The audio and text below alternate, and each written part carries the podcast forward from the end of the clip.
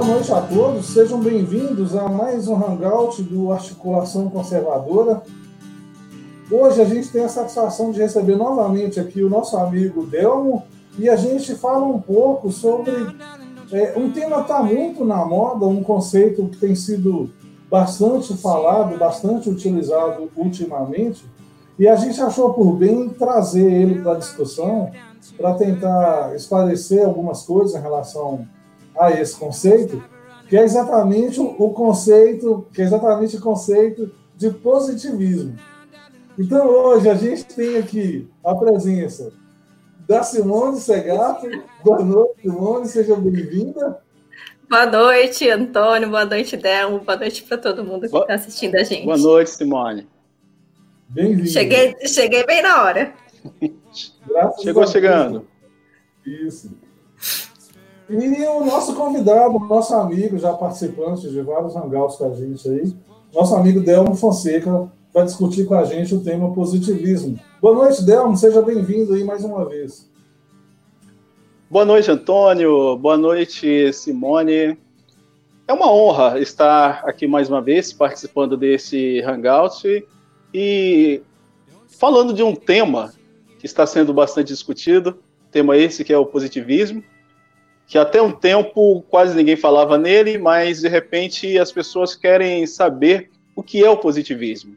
Eu tenho uh, ouvido uh, muitas aulas do, do professor Olavo de Carvalho em que ele tem justamente explicado a respeito de como este espírito positivista permeia o, o governo federal do, do Jair Bolsonaro e muitas pessoas elas ainda têm dúvida, ainda perguntam.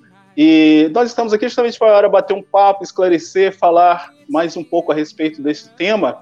E, Antônio, Simone, eu já quero começar é, antes de explicar as origens do positivismo. Isso será feito assim, de uma forma muito breve, é, mas eu quero chamar a atenção para um Twitter do prefeito de Belo Horizonte, o senhor Calil, que há um tempo ele postou no, no seu Twitter esta mensagem de forma efusiva e aquilo despertou em mim assim aquele sinal de alerta. Quer dizer que os positivistas estão mais próximos de nós do que imaginamos.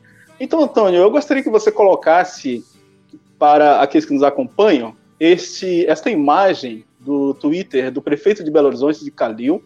E aí a gente vai explicar um pouco a respeito também do espírito positivista a partir desta imagem.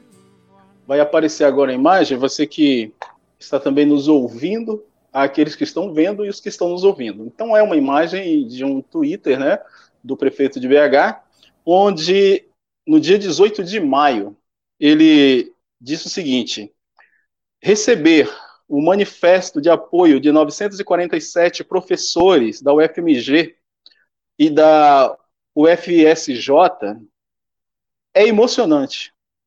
Pena que não caiba em um quadro. Muito obrigado. E aí ele posta a imagem é, dessa manifestação, desse abaixo assinado desses professores das universidades federais, tanto de é, Juiz de Fora, perdão, é, a UFMG, e também ao FSJ, onde esses professores reforçam, apoiam, dizendo o seguinte, que o Cali está certo em manter a quarentena, as medidas de distanciamento social. Esses professores são a favor das decisões tomadas pelo Calil. E aí ele diz o seguinte: a ciência é como a verdade, vos libertará. Então me chamou muito a atenção esta ênfase que o Calil deu. A ciência é como a verdade vos libertará.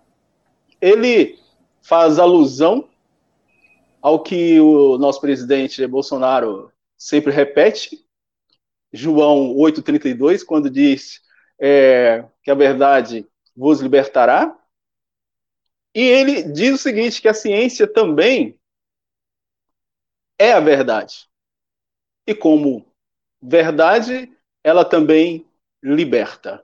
Claro que nós não vamos entrar em nenhuma discussão teológica a respeito da verdade, mas o que me chamou a atenção que a fé do prefeito de Belo Horizonte está na ciência. Olha que coisa interessante. Então a ciência é uma espécie de divindade. E esse espírito científico, ele tem permeado as decisões que muitos governadores e prefeitos têm tomado. Então, nós queremos também discutir o seguinte: até que ponto o espírito positivista, esse espírito científico, ele está mais presente do que nós imaginamos. Mas antes, eu gostaria de retornar um pouco às origens do positivismo, ao pai do positivismo, ao Augusto Conte. E aí eu trouxe algumas imagens. Sim. Que era, era falar, exatamente a, a, a, pergunta que eu iria fazer, né? Sim. A, primeiro que a gente, primeiro que o senso comum, em geral, a gente tem uma ideia do positivismo como se fosse uma coisa exclusiva da, da, das forças armadas, que tivesse ligado exclusivamente apenas aos militares, quando na verdade já mostrou aí de início, né, um Twitter aí do Alexandre Calil, prefeito de Belo Horizonte, que não é militar, com uma visão totalmente positivista do mundo. Então já já começa já começa a, a, desmontar desmontar a coisa por aí. Então era exatamente a pergunta que eu ia fazer. Então o que que é o positivismo? De onde isso veio, né? E como que isso começou? É importante até frisar, porque há um estigma com relação aos militares brasileiros, como se fossem os únicos que tivessem abraçado o positivismo e até hoje esse positivismo estivesse dando fruto né, nas escolas militares. É importante que nós possamos também falar sobre isso. Mas é, entender as origens do positivismo é que vai fazer com que muitos preconceitos caiam por terra. É, entender esse espírito do positivismo é que vai fazer com que muitas pessoas, ao falar do racionalismo, ao falar desse espírito científico, é, possam saber muito bem o que estão dizendo, o que estão falando. Então, eu gostaria também, a partir desse próximo slide, dessa próxima imagem, é, fazer-se um desenho muito rápido das origens do positivismo. Vamos lá. O positivismo ele vai nascer na França com o Augusto Comte. Comte, como você está vendo aí na, na, na, tela, ele vai nascer em 1798 e falecer em 1857. Ele era filho de uma mãe católica e monarquista. Conte também era filho do iluminismo, ou seja, ele era filho da era da razão. E uma coisa muito é, interessante é que Conte ele vai ser o pai do positivismo. É, Conte ele vai ser pai das sociologia. Então, muitos sociólogos, depois de Conte, vão é, seguir por outros caminhos, como Durkheim, como o Herbert Spencer, como o próprio Max Weber, e o, e o Marx também vai ser encarado como sociólogo, mas o pai da sociologia, da ciência social, é Augusto Conte. E de uma forma muito particular, eu quero mostrar aqui como Conte via a ciência social. Então, o que, que aconteceu? Na época de Augusto Conte, na primeira metade do século XIX, principalmente ali na França, havia uma, uma convulsão social. A Revolução Francesa havia acontecido tempos atrás, no ano de 1789.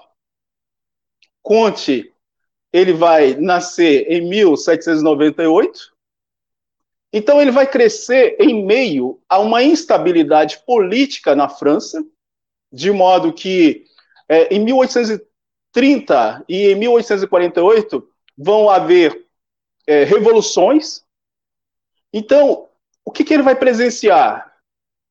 Um ambiente de instabilidade política e ele vai fazer uma leitura desse ambiente como desordenado, caótico, e o Conte ele vai buscar também uma resposta para este caos político, para essa desordem política.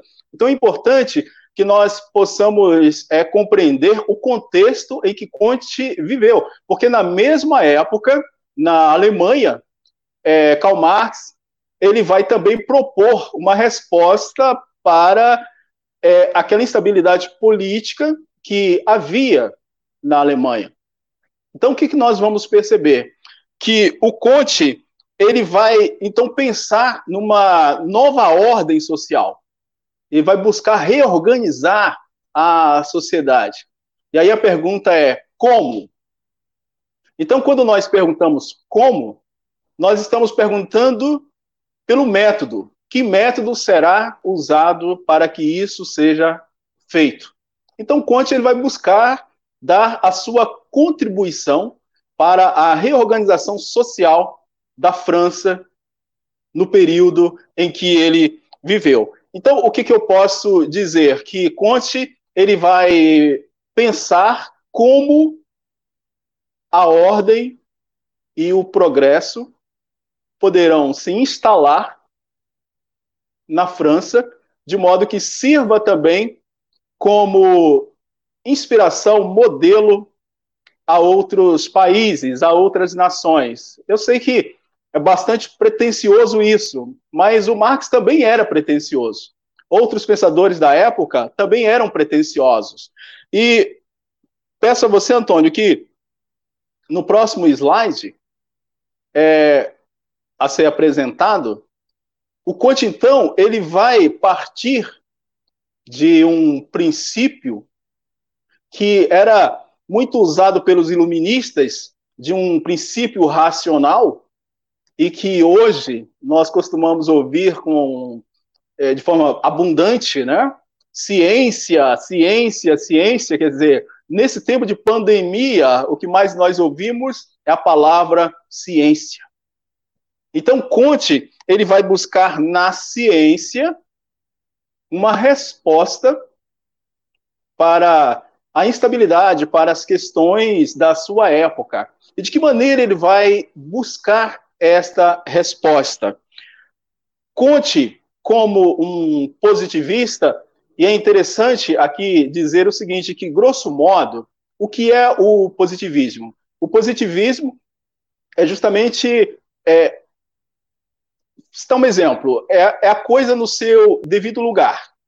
Então, é, ele via o positivismo como é, a coisa na mente depois de passada pela experiência, ou seja, a mente compreendendo um fenômeno a partir da experiência.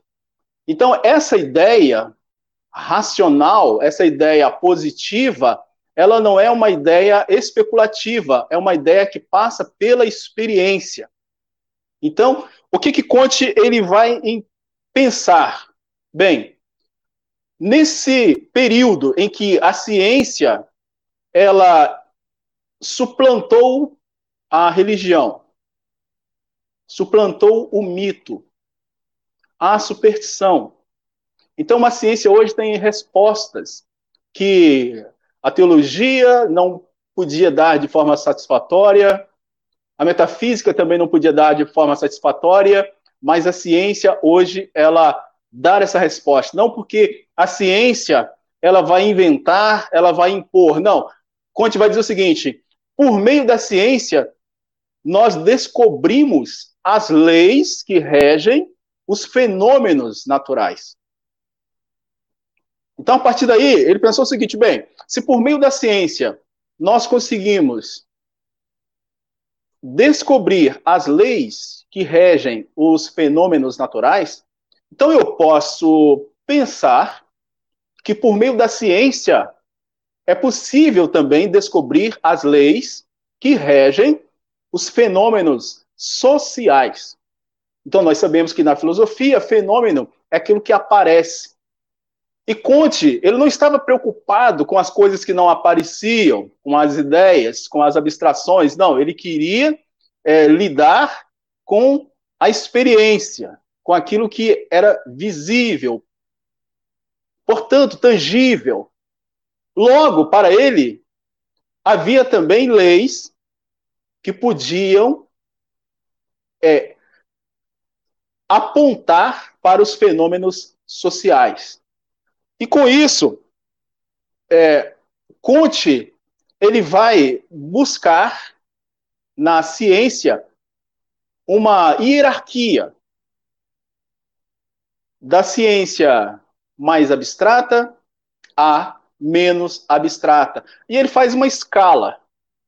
Então, você que está nos acompanhando, eu gostaria também de compartilhar com você essa escala, que é o próximo slide, onde o Conte, nessa escala, ele vai mostrar que há essa hierarquia, onde, primeiramente, a matemática, ela é uma ciência abstrata, e na medida que há uma evolução do conhecimento científico, essa evolução a partir da matemática faz com que a astronomia seja, de certa forma, é, menos abstrata do que a matemática, a física menos abstrata do que a astronomia, a química menos abstrata do que a física a biologia menos abstrata. Ou seja, é, da medida que a ciência ela vai sendo compreendida, há uma evolução da abstração para a concretude. Até chegar na sociologia, ou seja, nos fenômenos sociais. Então, quando nós olhamos para as relações humanas, nós podemos perceber que estas ações são fenômenos. Logo, esses fenômenos eles podem também é, ser compreendidos se descobrirmos as leis que regem estes fenômenos. Então era desta forma que Conte ele desenvolveu a sua teoria positivista, em que interessava a ele não uma ciência especulativa. Interessava a Conte a ciência experimental, a ciência positiva. Daí, nós podemos compreender também que no próximo slide isso vai ficar claro, em que Conte ele vai ver a sociedade como um arranjo, um organismo bem complexo. Principalmente na sua época, Conte ele vai perceber o seguinte, que a instabilidade se dava por quê? Logo após a Revolução Industrial, todo o arranjo social teve que ser repensado. Então, Conte ele vai viver num período em que o capitalismo ele estava se desenvolvendo, a burguesia também de forma mais forte, a indústria também sendo algo que estava mudando as configurações sociais. Então, as relações sociais, a partir da, da Revolução Industrial, mudou. E Conte viveu nesta época. Logo, ele precisava é, propor uma organização social, mas ele não buscou na especulação uma teoria para isso. Ele buscou na ciência positiva, ou seja, ele buscou na ciência experimental. E como aplicar isso na sociedade? Quais são as leis? Será que existem leis possíveis de entender os fenômenos sociais, assim como existem leis possíveis de entender os fenômenos naturais? Então, Conte ele vai ter como objetivo o seguinte: entender por que alguns aspectos dos fenômenos naturais mudam e outros se mantêm. Então, Conte ele vai desenvolver a partir daí a seguinte ideia: ora, é necessário que se descubra as leis que possam é, entender a estática social, aquilo que mantém a sociedade em ordem, aquilo que mantém a sociedade coesa. Quais são as leis que mantêm a ordem da sociedade? Quais são as leis que mantêm a sociedade coesa? E, ao mesmo tempo, quais são as leis que mudam a sociedade? Então, dessa forma, Conte entendia que havia a estática social e a dinâmica social. Conte entendia o seguinte, que é, a sociedade ela possuía leis que a faziam coesa, ordenada, mas ao mesmo tempo leis que permitiam com que esta sociedade mudasse. E dessa forma, é, Conte ele vai pensar que há uma, uma lei fundamental da evolução. É claro que na mesma época de Conte, um outro pensador, o Herbert Spencer, ele vai desenvolver o darwinismo social. E aqui a gente é, pode entender o seguinte, que a evolução, quando Conte pensa em evolução, da mesma forma que o Herbert Spencer também pensava em evolução, é um estágio A. Quando alguém passa para o estágio B, esta pessoa, ao dar esse salto, ela evoluiu. E do estágio B, quando ela passa para o estágio C, ela evoluiu. Então, a evolução é essa passagem de um estágio para outro estágio. E Conte, ele vai é, pensar que a humanidade, ela também, ao longo de sua existência, ela passou por estágios. Primeiro, a humanidade ela passa pelo estágio, estágio ou estado é, teológico, e nesse estado teológico, os fenômenos naturais eram explicados a partir das divindades. Ou seja, é, cada sociedade buscava explicar os fenômenos naturais a partir das superstições, das crenças. Segundo Conte, no segundo estágio, ou estado intermediário, que é o metafísico, a sociedade já buscou a compreensão dos fenômenos naturais não mais a partir das superstições, dos deuses, das crenças, mas sim da especulação.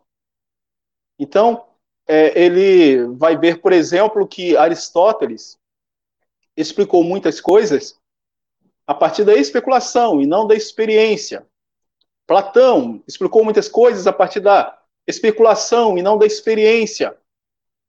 Então, Conte, ele vai pensar o seguinte, antes mesmo de Platão e Aristóteles, a explicação que se dava para os fenômenos naturais era a partir das superstições e das crenças.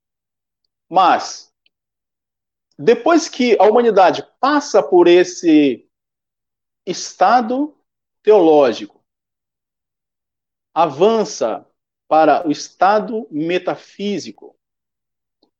O próximo estado vai ser o positivo. Então, ela passa a viver no estágio positivo, onde a ciência, onde a razão positiva vai explicar os fenômenos naturais a partir das leis. Leis estas que os cientistas descobriram. Então, na medida que os cientistas vão descobrindo estas leis, eles também vão explicando os fenômenos naturais, superando assim os estágios anteriores, tanto o intermediário metafísico quanto o primeiro estágio, o teológico. Só que Kant, ele não aplica isso apenas à humanidade, ele aplica isso também ao homem, ao indivíduo, em que ele diz o seguinte, que é, este homem, quando ele vive o seu período de infância, quando ele está na infância, as explicações que ele encontra para os fenômenos naturais é também fantasiosos, são explicações é, supersticiosas. Mas esse homem, quando chega à juventude, ele supera esse estágio da superstição, da crença, e passa a explicar os fenômenos naturais a partir também da especulação. Ou seja, ele está no seu estado metafísico. Só que esse jovem, ele amadurece.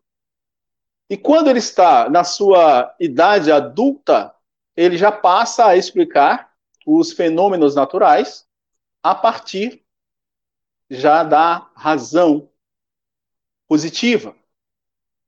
Porque ele já possui o conhecimento, a experiência que a ciência lhe forneceu, a fim de que ele possa é, observar os fenômenos e explicar esses fenômenos a partir do conhecimento das suas leis. Então, Conte, ele usa esses três estados, a, a lei dos três estados que ele desenvolve, tanto para explicar a humanidade, quanto para explicar o homem.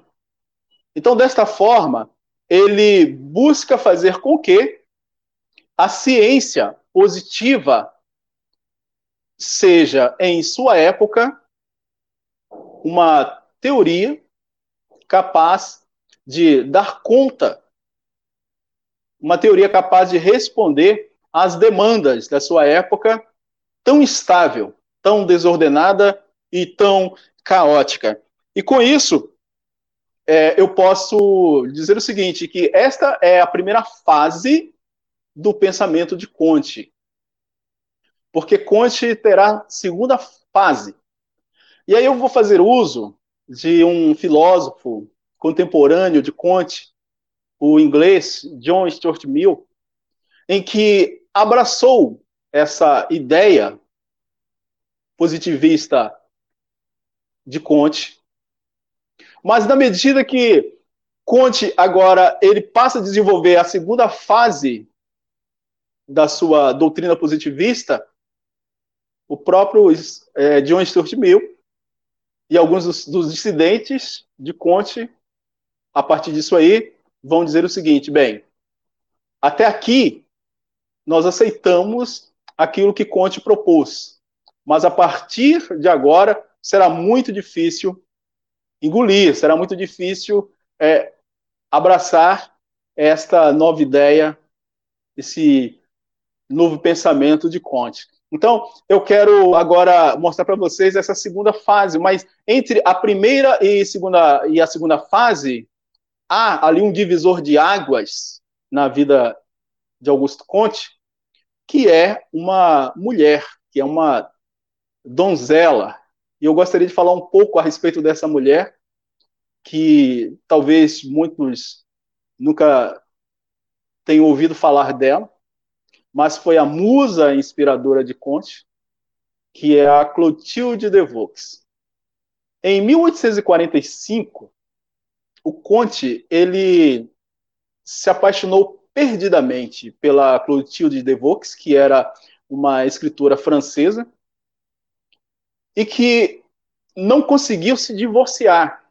Ela teve problemas para se divorciar, e com isso, ela, embora também fosse adepta do positivismo, não pôde ter essa união com Conte. Então, o amor de Conte, a paixão de Conte pela Clotilde de Vaux foi, de certa forma, um amor platônico, ainda que ele não tenha admitido desta forma, mas foi aquele amor contemplativo, porque não houve, de fato, essa união entre Clotilde de Vaux e Augusto Conte. E por que, que eu vou dizer que a Clotilde de Vaux foi o divisor de águas na vida de Augusto Conte em 1845?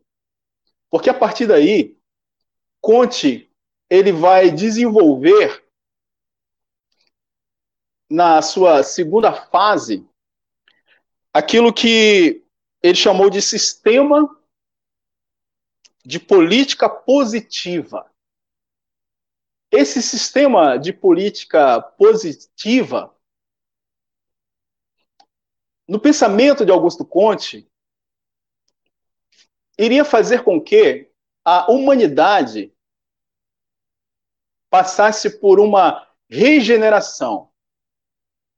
Então Conte ele vai pensar na regeneração da sociedade e vai criar uma religião para isso a religião da humanidade. Então, Conte vislumbrava o seguinte: que na medida em que o homem fosse passando de um estágio a outro, saísse do estágio teológico, passasse pelo estágio metafísico, esse homem, ao chegar no estágio positivo, ele desenvolveria pela humanidade o chamado altruísmo. Então, esse termo altruísmo, altruísmo foi cunhado por Conte. Mas o altruísmo, pensado por Conte, significava amor ao outro, mas no sentido de amor ao outro que faz parte desta humanidade, deste corpo, desse organismo social. É, é bem diferente do amor cristão. Então a gente tem que é, fazer essa ressalva, porque o amor cristão é o amor teológico, é o amor bíblico, é o amor que parte do entendimento de que quem ensina este amor é Deus. Então nós estamos falando de fé. Nós estamos falando, nesse caso aí, de teologia. Mas o amor positivo de Conte, esse altruísmo, era um amor baseado nesse ponto em que o ser humano chegou de compreender positivamente as razões, compreender positivamente as relações e os fenômenos sociais de tal maneira que ele iria sempre querer o avanço, o progresso da humanidade. Então, ele só poderia buscar esse avanço, esse progresso, querendo também o bem do outro. Ou seja, esse querer o bem comum, o bem do outro para Conte, é uma ação altruísta.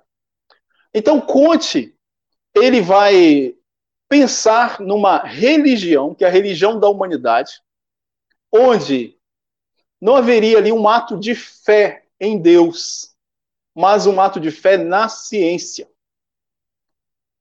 De modo que Conte ele vai é, pensar numa igreja que é a igreja positiva, em que nesta igreja os santos, digamos assim, não seriam os santos da igreja católica, mas seriam todos os homens que, de alguma forma, deram grandes contribuições para a humanidade. Então, havia nesse panteão cientistas, homens que puderam colaborar para que a humanidade pudesse sair de um estágio, passasse para outro estágio, até chegar no estágio é, positivo. E aí Conte, ele vai colocar a Clotilde de Vaux como a mãe da humanidade. Ela vai representar nesse panteão uma deusa, mas no sentido de ser aquela figura representativa da mãe da humanidade. E aí, de repente, você que está nos ouvindo você que está nos vendo agora pode pensar o seguinte: mas esse sujeito, por acaso ficou louco? Por acaso esse sujeito ele ficou demente? Olha, essa pergunta que talvez você esteja fazendo agora, o John Stuart Mill também fez. Na época de Conte, ele diz o seguinte: bem, não dá para abraçar essa nova fase de Augusto Conte. Então, a partir daí, houve uma dissidência em que alguns positivistas seguiram apenas com a primeira fase de Augusto Conte, abraçando apenas as suas teses positivas com relação à ciência, com relação à evolução científica, mas deixando de lado essa questão religiosa. Tão importante é entender como isso depois vai, no Brasil, fazer com que haja uma grande influência, e houve uma grande influência no Brasil com uma igreja positiva, algo que nós vamos falar bem depois. Fala, Antônio. Então, é exatamente essa, essa questão aí que você está falando, essa dissidência, essa questão religiosa. Você falou aí, o, o, o Conte ele chegou a fazer um calendário, o um calendário positivo, né?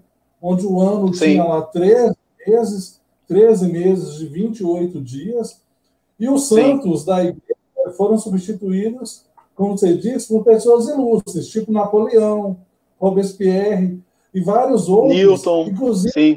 inclusive exato. Inclusive muitas, muitas figuras importantes da Revolução Francesa, né? A gente não sim. pode esquecer, como você falou, e só reforçando, a gente não pode esquecer que o positivismo e o marxismo, eles têm a mesma origem.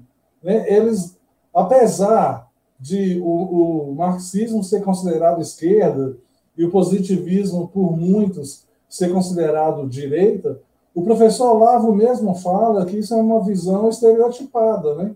que é uma, é, uma, é uma visão influenciada pelo que Marx falou, que Marx falou que o, o positivismo era uma ideologia burguesa.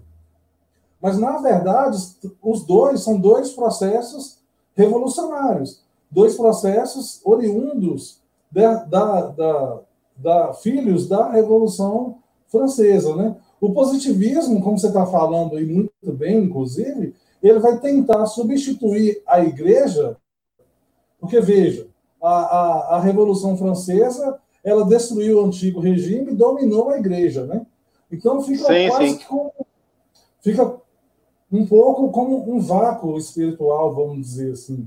Né? Então, o positivismo ele vai tentar substituir a igreja por uma, por uma nova religião, como você disse, a religião da humanidade. Só que no lugar, né, é, ele vai colocar os, os, uma nova, vamos dizer, uma nova casta de intelectuais, que são os tecnocratas, e depois a gente, eu, eu creio que você vai falar, quem são esses homens que vão substituir, que vão ser a, a, os técnicos e os homens da ciência. A gente vai chegar nisso, mas antes, a Simone quer fazer uma, uma, uma colocação também, mas antes, já encaminhar aqui para uma, uma sequência, eu, eu queria que você falasse, antes de falar quem são os tecnocratas, quem são esses caras e tal, como que o, o positivismo chega no Brasil, como que ele surge no Brasil.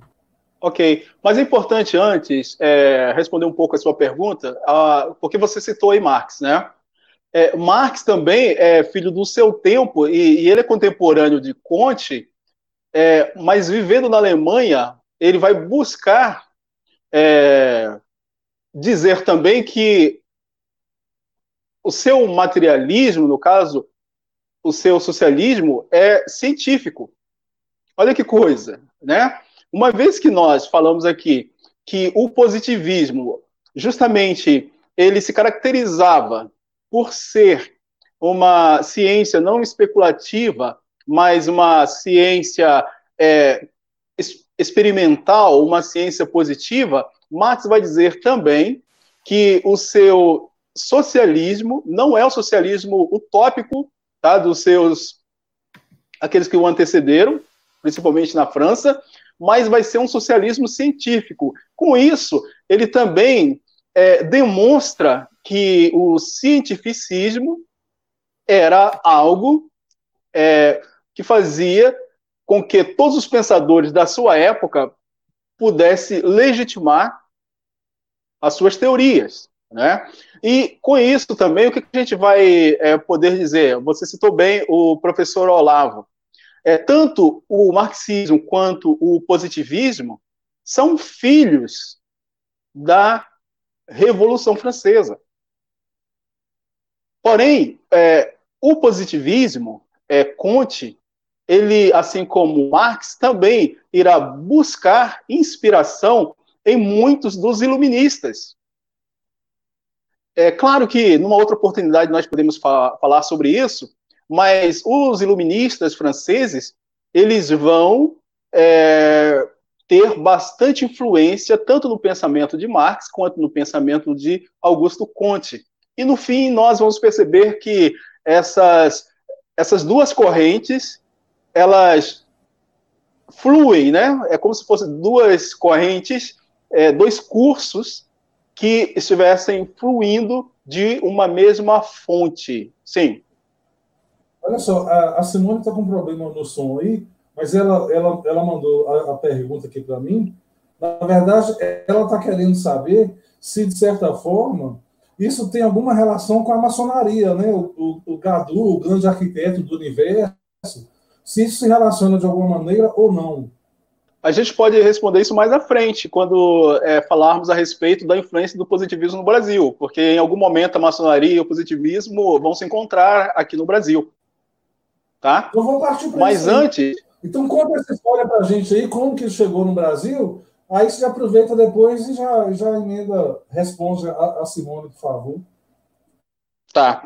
É, só para fechar, Antônio, esse entendimento a respeito da, das origens do positivismo, porque entendendo isso, nós vamos entender por que, que o positivismo no Brasil também teve as suas características tupiniquins, né? É, essa religião da humanidade, ela tinha também como lema é, o amor como é, princípio, a ordem por base e o progresso por fim.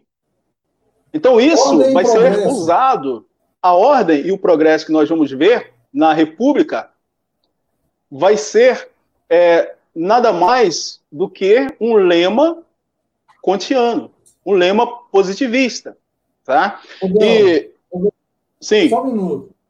Isso é outra coisa que eu, eu achei incrível, que muitas pessoas não sabem, não se deram conta e não sabiam que o, o, esse lema da nossa bandeira, ordem e progresso, é um lema positivista. Muita gente não Sim. sabia disso.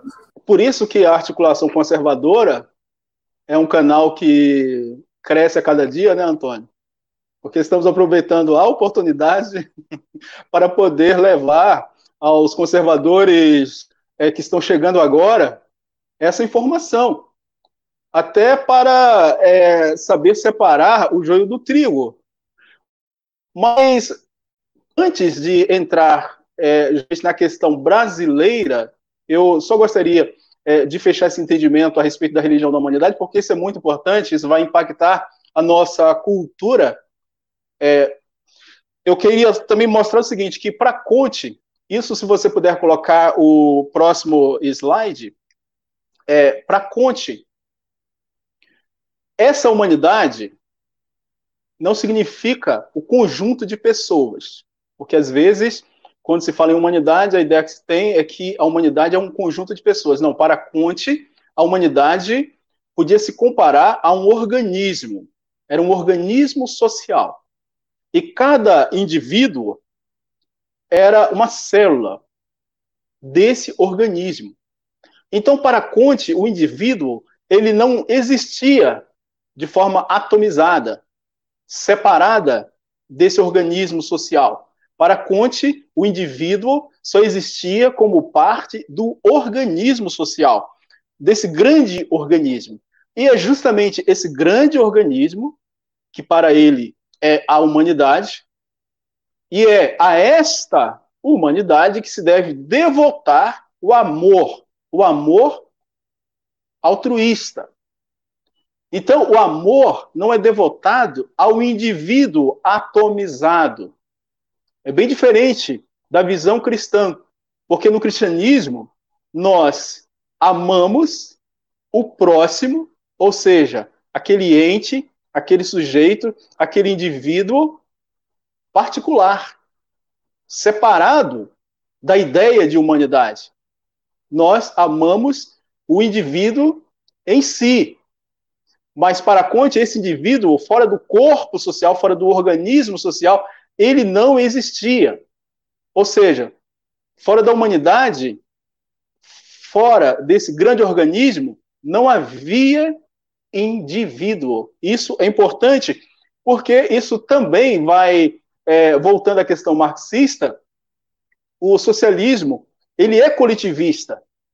O socialismo ele pensa de forma coletivista, ele pensa no coletivo, deixando de lado esse indivíduo atomizado, muito diferente da ideia é, é, liberal, que pensa o indivíduo e busca sempre a defesa dos direitos deste indivíduo. Então é importante é, a gente entender isso aí, tá? Porque o que outra coisa também, Antônio, já que a humanidade é esse organismo social, esse grande organismo, quem administra, então, essa humanidade? Ou seja, quem organiza, quem administra esse grande organismo? Aí eu faço algumas perguntas, né? É, será que Conte ele pensou na democracia como um regime de governo? Será que Conte pensou na monarquia como um regime de governo para administrar esse organismo social? Não. Então, qual era o melhor regime para Conte? Era a sociocracia. Esse regime, a sociocracia, que nós podemos também chamar de tecnocracia consiste em técnicos, consiste nos mais capazes para poder administrar esse organismo social. Então aí você pode parar e pensar o seguinte: bem, então nesse caso a democracia ela está excluída. Sim, porque para Conte a democracia, o governo do povo, onde o povo é quem elege os seus administradores, para Conte, isso não era racional. Por quê? Muitos desse povo ainda estavam no estado teológico, outros no metafísico e alguns no positivo.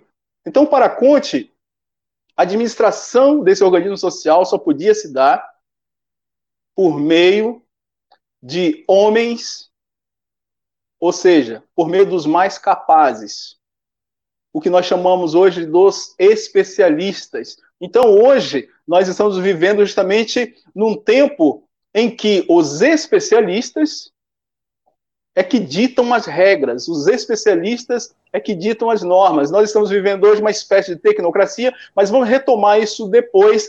Antes, vamos entrar e falar a respeito do positivismo no Brasil. Sim. Antes de você falar sobre o positivismo no Brasil, mais uma vez a gente volta lá no, no, nos intelectuais ungidos, né? Que o Sol fala. Quer dizer, tudo volta nesses caras, porque o positivismo, que é uma ideologia, uma ideologia de, de classe, né? E o, o Vogel mesmo fala, uma das mais letais, o, o, positivi, o positivismo ele vai justificar, como você está mostrando, você acabou de falar, ele vai justificar o poder na mão de alguns intelectuais iluminados, que é o Sim. tal do intelectual vidro do Sowell. Só muda quem Sim. é esse intelectual. Então, quem são esses iluminados do Conte? Né? Como, para o Conte, as ciências são um, um, um, conjunto de um corpo de conhecimento que está acima das questões morais, que está acima da subjetividade, está acima de, de tudo, que representa uma autoridade intelectual superior. Então, para o Conte, a própria política né, é, devia ser, a, a, a, sociedade devia ser regida, tanto politicamente, é, com uma questão técnica. Uma questão, a política ser substituída pela técnica e tudo seria resolvido pelos instrumentos da ciência. Então, na verdade, o que Conte queria era uma administração científica da sociedade, que é o que você acabou de falar aí. A, a, e nós estamos caminhando para isso. Exato, é a sociocracia, né, ou tecnocracia. É, Sim. É, é essa administração científica da sociedade. Então, para o Conte, a sociedade, para o positivismo, a sociedade não deve ser governada por políticos ou, ou, ou coisas assim, mas sim pelos homens, pelos técnicos, pelos homens da ciência, né? Ou, ou como diria o Sowell, pelos intelectuais ungidos. Exatamente. Eu sei que você vai falar isso, né? A gente vai falar desses intelectuais ungidos novamente, mas aí agora eu queria que você, e responder, não esqueça da pergunta da Simone, né? Da questão, Sim. a relação disso da maçonaria. com a maçonaria. Mas Sim. então conta pra gente como isso chega no Brasil. Porque olha só, Delmo, que a princípio é, o, o, o, positivismo seria alguma coisa, inclusive, contra os, os próprios militares, né? Porque, veja, o Conte, ele, ele, ele, ele, deixa isso claro em, em, vários momentos da obra dele. Né? É, é, não dá esse poder todo para os militares, pelo contrário. Né? E, de certa forma, isso no Brasil começa um pouco ali nos militares, e por isso que muita gente associa até hoje positivismo com os militares. Né? Mas não querendo contar a história para você, por favor, conta para a gente aí como que chega no Brasil como que isso começa? Porque no pensamento kantiano, é, no caso, o, o pensamento positivista, é, o belicismo é incompatível com o estado positivo. Porque, para Conte, esse estado positivo é justamente a fase, o estágio em que os homens chegaram a um ponto tal de compreensão é, de funcionamento, compreensão de como as coisas funcionam, de como os fenômenos eles se dão, que é possível então é, saber para prever. Então, para Conte, o estado positivo é aquele estado em que os homens eles vão é, conseguir por meio da ciência, é, prever, e essa previsão fará com que a sociedade possa é, se preparar. E o que, que nós observamos a respeito das guerras? As guerras são conflitos entre nações que buscam, ou por causa da questão econômica, ou mesmo por causa da questão territorial, é, fazer com que haja uma sobreposição de uma contra outra, né? Então, Conte ele vai imaginar o seguinte: no estado positivo, isso não será necessário. Então, as armas não serão necessárias para a guerra. Então, para Conte, o exército, uma força armada, ela teria que ser técnico pacifista. Essa, é a ideia de, essa era a ideia de Conte com relação a uma força armada, técnico pacifista. E isso vai refletir no nosso exército já no século XIX. Sim. Inclusive, ele mesmo, o, o Conte mesmo fala, né, que as Forças Armadas deveriam ser transformadas em simples milícias cívicas destinadas Sim. ao policiamento das cidades e do interior. Que é exatamente Sim. o que você está falando aí. Não, e o que é mais impressionante é que hoje há uma defesa do fim da Força Armada, seja ela é, é a polícia civil, a polícia militar e ainda mais as Forças Armadas, as forças que defendem é, as soberanias nacionais.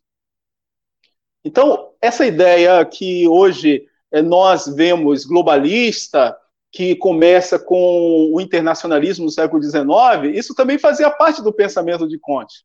Só que Conte, ele esperava o seguinte, que a sua ideia, que o seu pensamento, que a sua teoria positivista fosse vingar primeiramente na França, e a partir daí as outras nações, é, vendo a França nesse estado positivo, obviamente que as outras nações seguiriam o exemplo da França.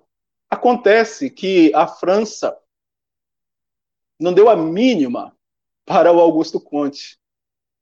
E de repente, esse positivismo que não vingou na França, não vingou na Europa, vinga no Brasil. Daí, o Brasil ser considerado também como a Canaã do positivismo. Ou seja, a terra prometida do positivismo. Por que o positivismo vinga no Brasil? Isso é impressionante também. Então nós vamos começar a ver que esse positivismo ele vai vingar no Brasil, tendo como porta de entrada as escolas militares.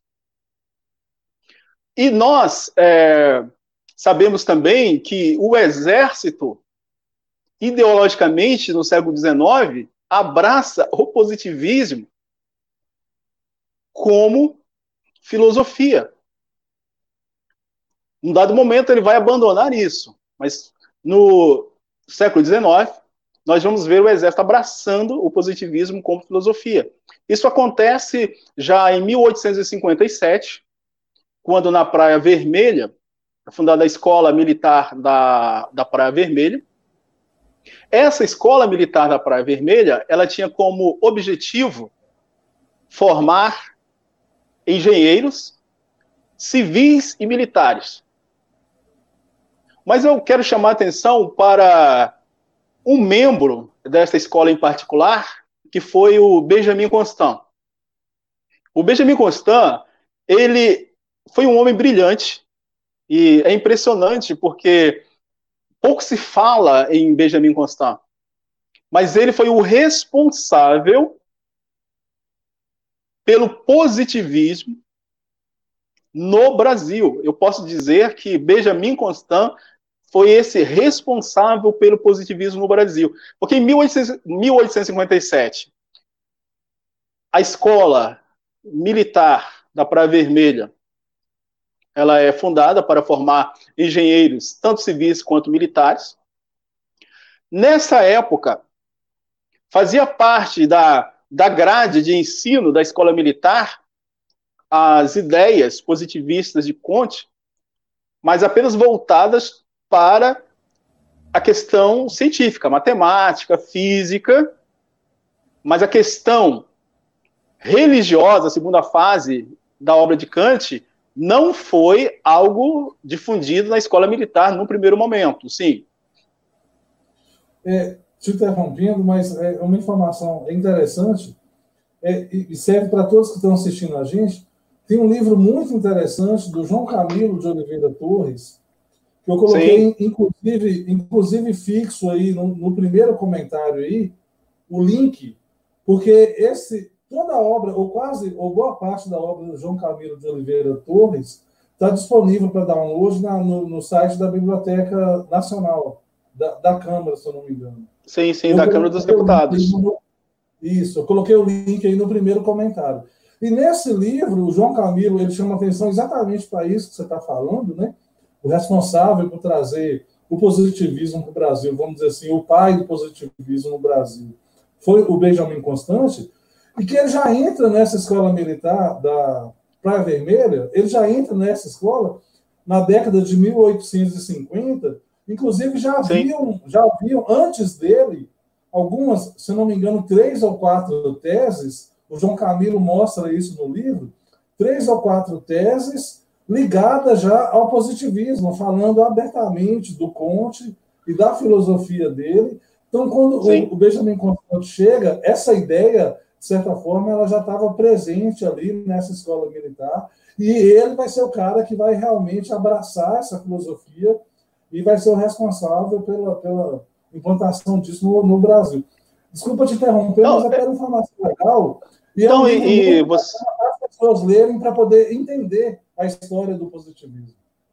E você lembrou bem, né, que o João Camilo de Oliveira Torres, ele vai ser aquele autor brasileiro, aquele pensador, aquele filósofo, inclusive mineiro também, que vai é, mostrar de uma forma é, precisa. Eu, ao ler o livro, eu vi que ele foi preciso em apontar o Benjamin Constant como esse responsável.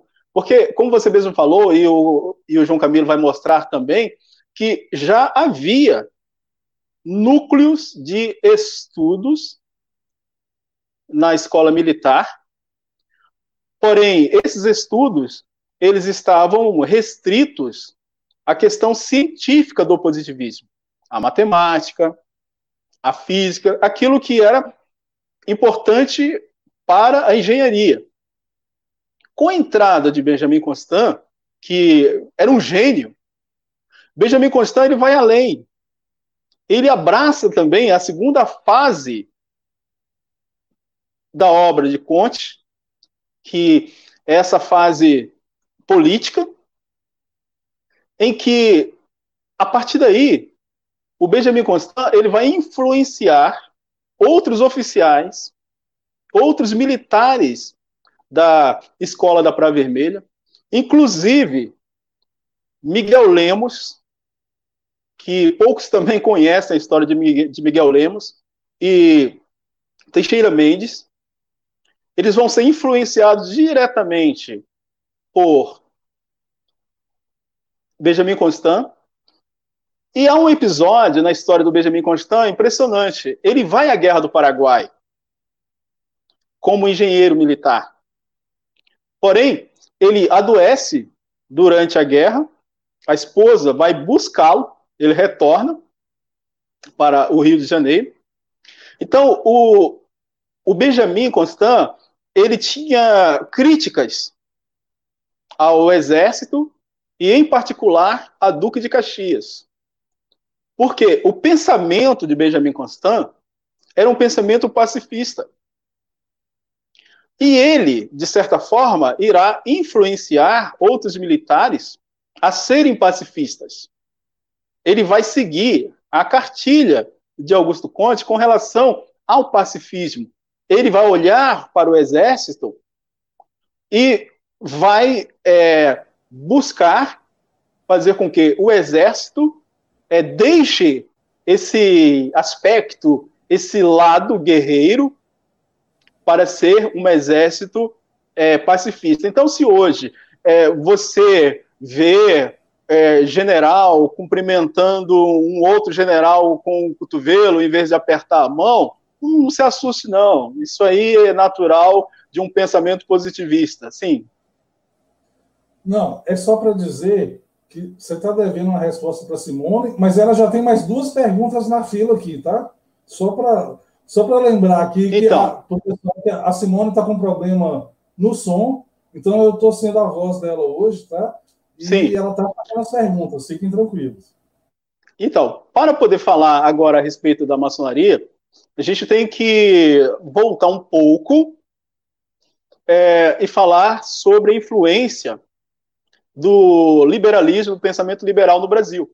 Isso aí já é uma outra conversa, já é uma outra história, mas vamos lá.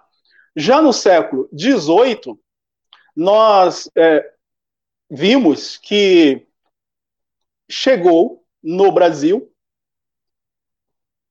principalmente é, em Pernambuco, no Recife, e lá no Recife foi fundada a primeira loja maçônica do Brasil.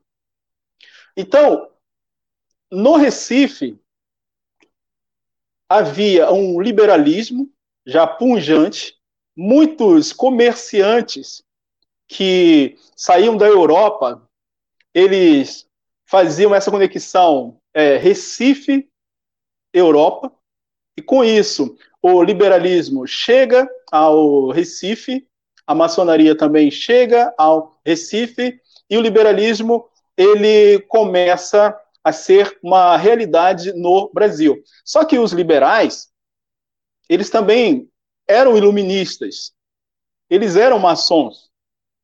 E esses liberais, esses iluministas, passaram a, de certa forma, a se opor à monarquia, porque os iluministas buscavam a república. Eles buscavam um regime liberal, porém republicano. Então, claro que isso vai desencadear é, na Revolução de 1817 é, em Pernambuco, né, forçando um pouco e adiantando a, a proclamação, no caso da independência, em 22, 1822, e fazendo com que o Dom Pedro I pudesse já na primeira Constituição do Império, em 1824, é contemplar, contemplar na Constituição de 1824, tanto os liberais, que em essência também eram republicanos, no caso, os liberais com influência do iluminismo francês, e os monarquistas, Porém, o que, nós vamos perceber? Que esses liberais, eles, influenciados pela maçonaria, eles formarão aqui no Brasil, na verdade, é, uma força, um movimento muito forte.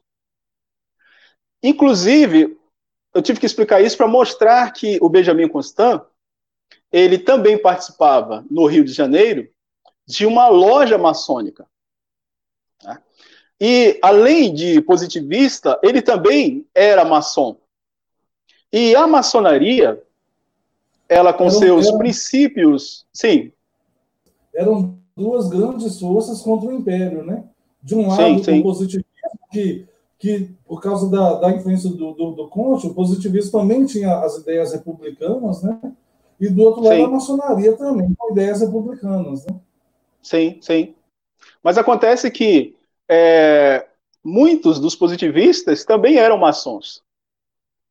Muitos também eram liberais. E aí havia essa, esse, esse interesse comum, que era a instalação da república, tanto por parte dos maçons quanto por parte é, dos positivistas. Então, o Benjamin Constant, ele vai ser fundamental, porque tanto quanto positivista quanto maçom, ele vai se opor ao regime monárquico, vai influenciar muitos militares. Então, havia já no exército uma grande parte que não apoiava ideologicamente, digamos assim, o imperador.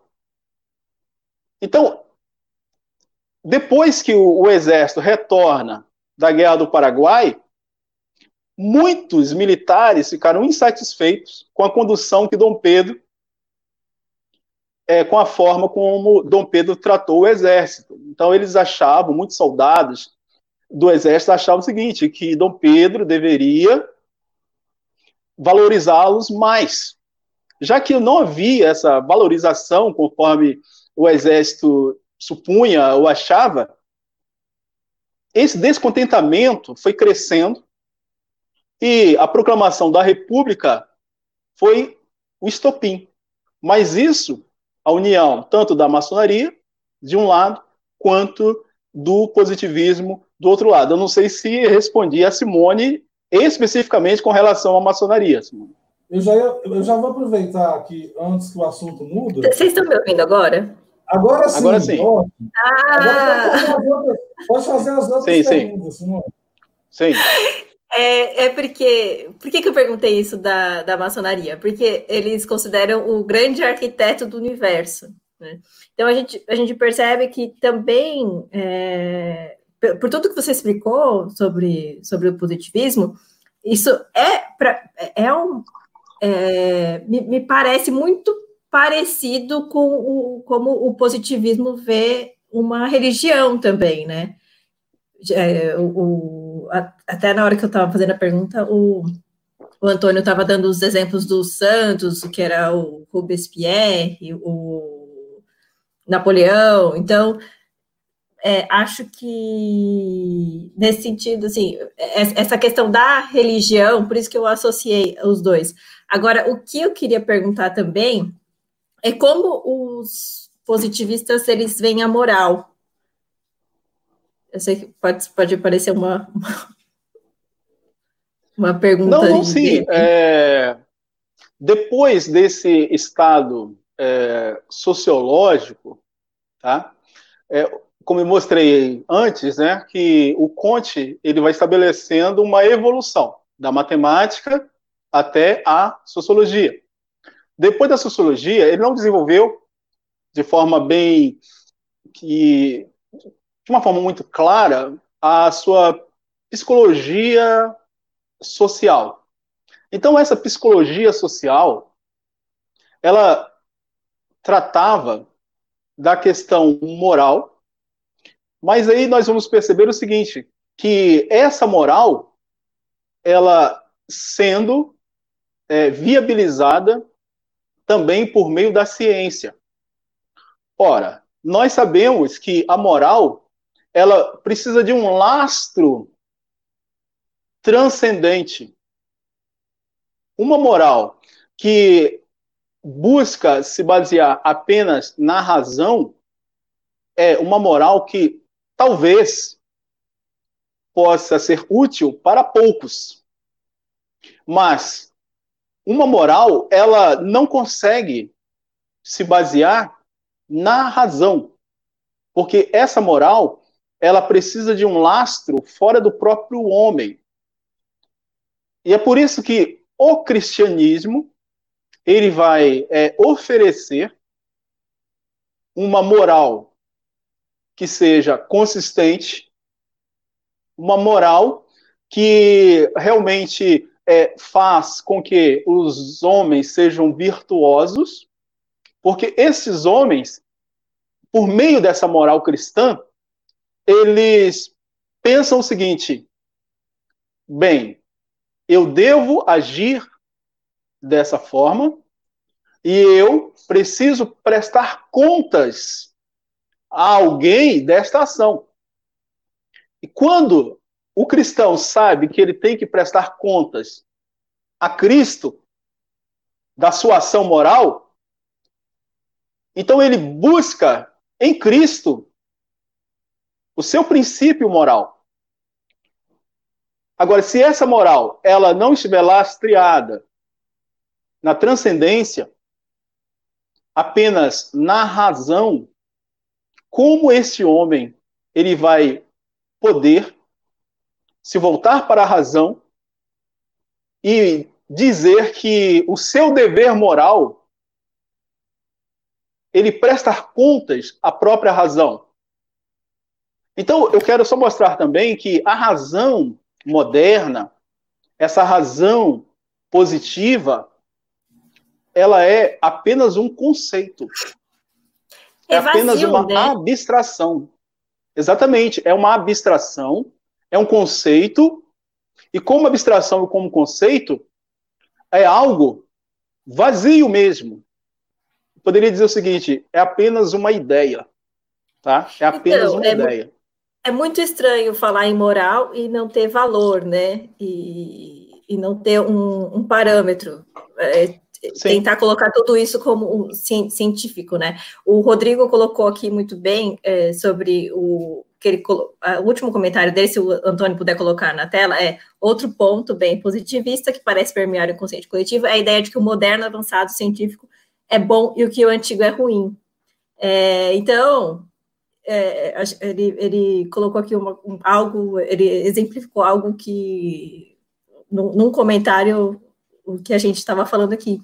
É, e quando, quando eu perguntei da moral, é justamente isso, porque me parece algo, assim, é, eu, eu, não consigo enxergar uma moral sem valor e to, totalmente baseada numa razão. Eu, eu, mas eu não sou filósofo, por isso que eu estou te perguntando. É, não, é, é, importante você. Não, essa pergunta é pertinente pelo seguinte: é, na modernidade, na modernidade, a moral ela foi desenvolvida por Kant. Então, Kant ele buscou desenvolver uma moral que não fosse lastreada em Deus, que não fosse lastreada no sobrenatural, mas uma moral que pudesse ser baseada na própria razão. E Kant, ele vai buscar um imperativo categórico para isso. Ele vai dizer o seguinte: que cada um deve agir de modo que a sua ação possa ser universalizada. Então Kant ele vai estabelecer este princípio, ou seja, esse imperativo categórico, em que cada um, ao agir, tem que pensar o seguinte: será que essa minha ação ela pode ser repetida? Será que essa minha ação ela pode ser feita por qualquer pessoa no mundo? Ou somente eu e meus amigos podemos fazer? Então Kant, ele diz o seguinte, olha, se a sua ação ela se basear em algo que qualquer um em qualquer lugar do mundo, em qualquer tempo, possa agir da mesma forma, então a sua ação é uma ação moral.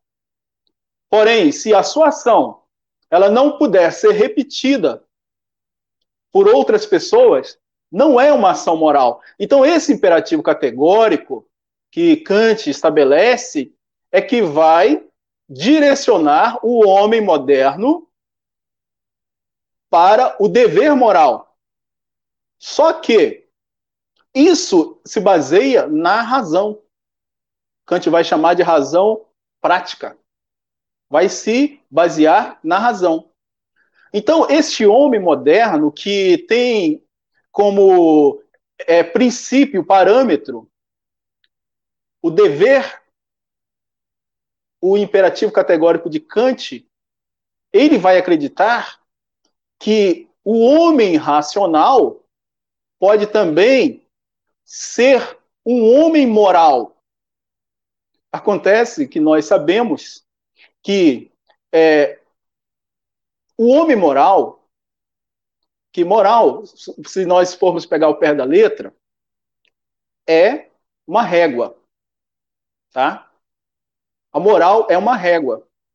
Então é por isso que a lei regula, a lei aplana. Então a moral ela tem como objetivo também é, regular um procedimento, uma ação. Então, todos que estão debaixo daquela moral, debaixo desta régua, agem em conformidade com esta moral, são regulados por esta régua. Só que no caso do conservador, ele é regulado não por uma moral racional kantiana. O conservador, ele é regulado por uma moral espiritual, que é a moral cristã.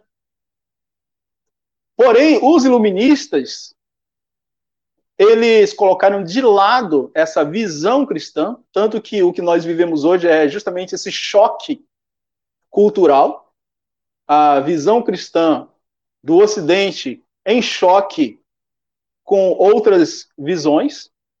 E quando nós é, começamos a pensar na moral positivista, essa moral positivista vai ser uma moral que se baseia na ciência. Como a ciência pode estabelecer uma regra de conduta, uma regra em que as pessoas possam andar é, seguindo essa régua. É claro que Conte ele vai sempre pensar que somente aqueles que estão no estado positivo é que são capazes de fazer isso. E aí, mais uma vez dizendo, é por isso que ele vai pensar também nessa religião da humanidade, porque através da religião da humanidade, ele busca regenerar esse organismo social, regenerar essa humanidade para que toda a humanidade possa viver no estado positivo, uma vez que essa humanidade, ao estar no estado positivo, obviamente que vai ser uma humanidade é, moral, porque vai ser uma humanidade racional, uma humanidade que vai praticar o altruísmo, sempre voltando à questão do amor positivista, o altruísmo. Sim, Antônio? É só para pegar um gancho no que você está falando e na, na questão que a Simone colocou, até é, replicando o comentário aqui do Rodrigo, né, sobre a questão da ciência e tal, e fazendo disso, ao mesmo tempo, um resumo e um, e um gancho para o próximo, pro próximo, a, a próxima pauta aqui. Então, você está mostrando para a gente, de certa forma, que o, é, o positivismo, é, no nosso imaginário, vamos chamar assim, coletivo aqui, ele está muito ligado à questão militar, exatamente porque ele vai surgir do meio militar, como você acabou de explicar, e o Benjamin Constant foi um dos grandes expoentes do positivismo no Brasil. Bom, o positivismo, como a gente estava falando antes, você falou também, ele, ele vai decretar, é como se ele, for, ele decretasse o fim da política e vai instaurar a tecnocracia. Um exemplo claro disso foi o governo militar no Brasil, né, onde a gente tinha é, é, tecnocratas, né, a maioria dos cargos ocupados por tecnocratas, muitos deles militares, alguns não necessariamente militares, né, mas foi um governo típico dessa tecnocracia, era uma elite tecnocrata, que a princípio não tinha ideologia, mas o positivismo já era uma ideologia, embora eles não admitissem, né? mas era uma elite tecnocrata que não tinha uma ideologia, não era conservadora, então o governo militar foi chamado de direita porque simplesmente combatia a esquerda, né? mas eles faziam questão da neutralidade técnica do Estado, combatiam a esquerda apenas do ponto de vista das guerrilhas, né? e, e, ao mesmo tempo foi dando todo espaço, foi deixando o, a mídia, as universidades, foi deixando para o domínio da esquerda. Então, o regime militar foi um exemplo interessante da, da presença desses tecnocratas do positivismo. Né? Era uma administração científica da sociedade. Aí, já pegando a pergunta do Rodrigo, a questão que ele colocou, que vocês estavam comentando aí, para passar para o próximo ponto. Então, Rodrigo, essa administração, vamos dizer assim, essa administração científica, ela acaba dando para o governo, né, uma vez que ele está munido desse cabedal, desse material científico, quer dizer, essa administração científica da sociedade quer dizer que as decisões legislativas, as decisões administrativas, elas não vão mais basear no, no, no, na questão das leis, no arbítrio dos legisladores, dos governantes, mas elas vão se basear no fundamento científico. Aí, uma vez que o governo está no, no nível desse estudo científico, ele adquire a autoridade que ele não tinha antes. Aí entra onde eu quero chegar no positivismo hoje, né? Porque um governo de administração científica, se os dados científicos apontam para a necessidade de vacinar a população contra uma determinada doença, a vacina torna-se obrigatória. Se a ciência sim, sim. diz que o açúcar faz mal ou que o sal faz mal, o governo vai querer interferir na vida das pessoas e proibir que os restaurantes ofereçam açúcar ou sal. Então, essa administração científica, ela é mais ou menos isso. Né? Então, não existe mais nenhuma discussão. É, é o que o Delmo falou antes. É a ciência. Todos os assuntos vão ficando sobre o, o, o, o poder centralizado do governo, munido né, da ciência embaixo do braço, com a chancela da autoridade científica, é como se a sociedade fosse engolida pelo Estado e acabasse a individualidade. Né? É quase como um, totali, um totalitarismo positivista.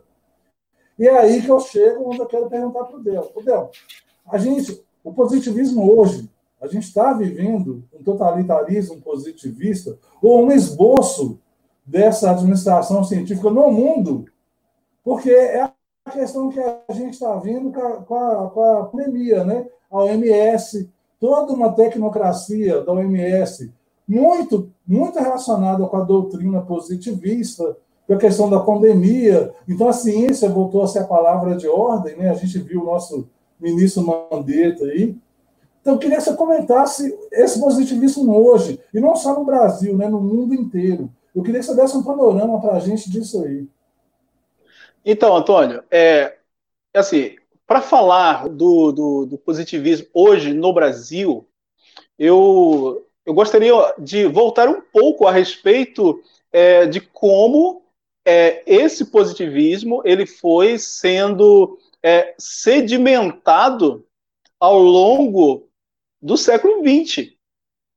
Porque o que nós estamos vivendo hoje é, nada mais é de que uma aceitação natural de é, uma cultura positivista, se é que eu posso chamar de cultura positivista, que foi sendo estabelecida há mais de 100 anos no nosso país a partir da proclamação da República, tá? Então, é, eu quero assim falar a respeito do, que está acontecendo hoje, mas eu gostaria só de voltar um pouco para que é, tivéssemos assim uma, um entendimento linear de como o positivismo se estabeleceu no Brasil e como a influência do positivismo no Brasil gerou situações é, como a que estamos vivendo hoje, de apatia por parte da população, que vê com muita naturalidade essa questão em que os especialistas dizem fique em casa e nós simplesmente ficamos em casa e se porventura sairmos de casa, os especialistas eles dizem que é necessário que os governantes possam encontrar meios de manter as pessoas em casa, aí vem multas, então as pessoas com medo não saem, as pessoas com medo usam máscara. Olha, por que, que muitas pessoas estão usando máscara sem necessidade? Porque um especialista, que nem no Brasil está, está em Genebra, na OMS, dizendo o seguinte: olha, é necessário usar máscara, ainda que seja numa academia, por exemplo. Quer dizer, um especialista, um tecnocrata da OMS dizendo que nós aqui no Brasil devemos fazer. E com isso, a população, ela aos poucos está é, sendo é, doutrinada para o fato de que aquilo que os especialistas dizem é verdade, não, não se pode mais questionar, tá? Então, os padres, os pastores, daqui para frente, vão ter problemas ainda maiores com as novas gerações, que terão como parâmetro da verdade não mais a Bíblia, as Escrituras, e sim a ciência. Mas só que não existe a ciência. O que existe são ciências. Nós sabemos disso. São ciências e não a ciência. Mas nos é vendido, mais uma vez, uma ideia abstrata chamada ciência e a população embarca justamente nessa doutrinação para poder, ao final, é, simplesmente se adaptar às ordens tecnocratas, para mais à frente é, aparecer uma ideia de que não haverá mais necessidade de democracia, porque os povos já não precisarão mais eleger os seus representantes, porque esses povos já aceitarão com muita facilidade que os tecnocratas darão conta das demandas do mundo.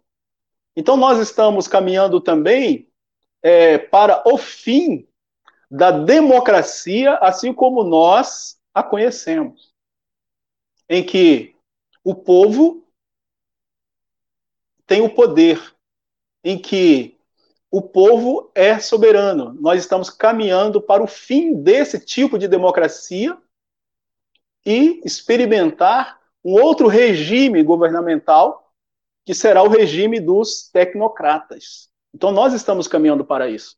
E o, o Rodrigo, ele falou uma coisa interessante, né? Que aquilo que é científico é visto como bom, o que não é científico, as pessoas já tendem a ver como algo mal, como algo ruim. Mas eu só quero é, é, lembrar que é, nós, aqui no Brasil, é, vivemos essa tecnocracia há muito tempo. O, o Benjamin Constant, ele quis um exército tecnocrata e conseguiu. A verdade é essa. Ele quis um exército tecnocrata, e conseguiu. A proclamação da República em 1889 foi, na verdade, a proclamação de uma espécie de sociocracia, Antônio. Vou trazer um dado para você muito interessante para aqueles que estão nos acompanhando. O próprio Augusto Conte, ele via o seguinte, que o século XIX seria um século transitório que ele chamava de estado positivo. É, seria um estado positivo que não seria o definitivo, tá? Aqui, o que, que nós vamos perceber? Que o, o próprio Conte, ele vai é, dizer que haveria, durante 100 anos, é, três períodos em que três gerações iriam trabalhar para, enfim, o estabelecimento do verdadeiro estado positivo. Então, Conte vai dizer o seguinte: que cada geração teria um período de 33 anos. Olha que coisa impressionante. Que a primeira geração começaria no ano de 1000 789, o ano da Revolução Francesa, e 100 anos depois se estabeleceria, aí sim, o Estado positivo. Durante estes, estes 100 anos entre a Revolução Francesa de 1789 e o ano de 1889, haveria um período de transição, ou seja, seria um Estado positivo, porém transitório, porque o definitivo se daria a partir de 1889. Então, eu acredito que os positivistas no Brasil levaram é, tão a sério essa, entre aspas, profecia de Augusto Conte, que não é coincidência que a proclamação da República tenha se dado justamente no ano de 1889. Deodoro da Fonseca era monarquista e foi levado a proclamar a República em 1889. Então aí o Miguel, o Miguel Lemos, até então já é o apóstolo da igreja positivista no Brasil.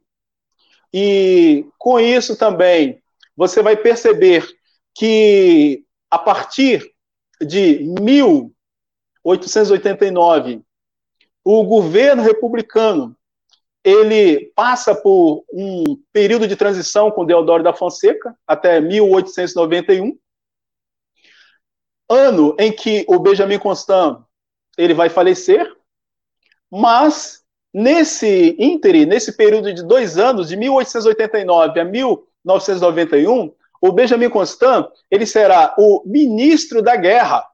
Ora, ele como positivista, sendo ministro da guerra, obviamente que ele fará de tudo para que as forças armadas, principalmente o exército que estava agora subordinado a ele, fosse um exército pacifista e ele vai é, é, semear as bases para que o exército brasileiro é, fosse um exército de soldados profissionais, ou seja, em que houvesse a, profissionaliza a profissionalização do exército. Pois bem, isso vai ser uma influência, é, vai ter uma influência muito grande de Benjamin Constant. O que nós vamos perceber também? Que no ano de 1991, o Rui Barbosa ele pressiona para que haja uma Assembleia Constituinte a fim de que a nova Constituição, a Constituição Republicana, seja uma realidade no Brasil, porque até então, nesse período transitório, a Constituição ainda era imperial. O Benjamin Constant, a princípio, ele resistia a Rui Barbosa, mas ele consultou o apóstolo-chefe da Igreja Positiva na França a respeito é, dessa demanda de Rui Barbosa para que fosse convocada uma Assembleia Constituinte. Só depois que o apóstolo-chefe da Igreja Positiva, positivista, da França tenha é, dado um respaldo para o Benjamin Constant é que ele é, pôde apoiar o Rui Barbosa e aí sim teve a Assembleia Constituinte em, em 1891. Para você ter uma ideia, o Benjamin Constant estava tão ligado ao positivismo que até mesmo é, o apoio a Rui Barbosa só foi dado depois que ele consultou o apóstolo-chefe da Igreja Positivista em Paris. Né?